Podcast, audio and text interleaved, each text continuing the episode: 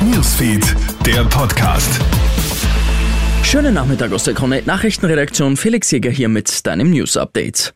Das EU-Image wird in Österreich immer besser. Das zeigt eine aktuelle Umfrage des Linzer IMAS-Instituts. Sechs von zehn befragten Bürgerinnen und Bürgern sehen demnach unsere EU-Mitgliedschaft als wichtig an.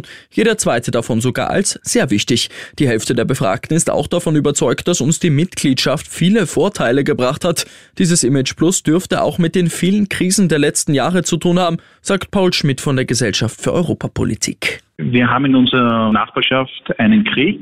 Wir sind in sehr instabilen, unsicheren Zeiten und da ist es wichtig, dass man zusammenhält und Österreich ist Teil dieser europäischen Familie und der Bevölkerung ist klar, dass man allein hier nicht weiterkommt und deswegen ist die EU-Mitgliedschaft auch so wichtig. Italien sperrt ChatGPT mit sofortiger Wirkung. Wie man heute bekannt gibt, wird der auf künstlicher Intelligenz basierende Chatbot vorerst gesperrt, bis Datenschutzbestimmungen eingehalten werden.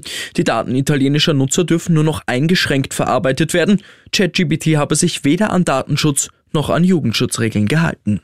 Und Papst Franziskus wird das Krankenhaus schon morgen wieder verlassen. Das hat sein Sprecher Matteo Bruni heute mitgeteilt. Der 86-Jährige ist an einer Bronchitis erkrankt und erhält über Infusionen Antibiotika.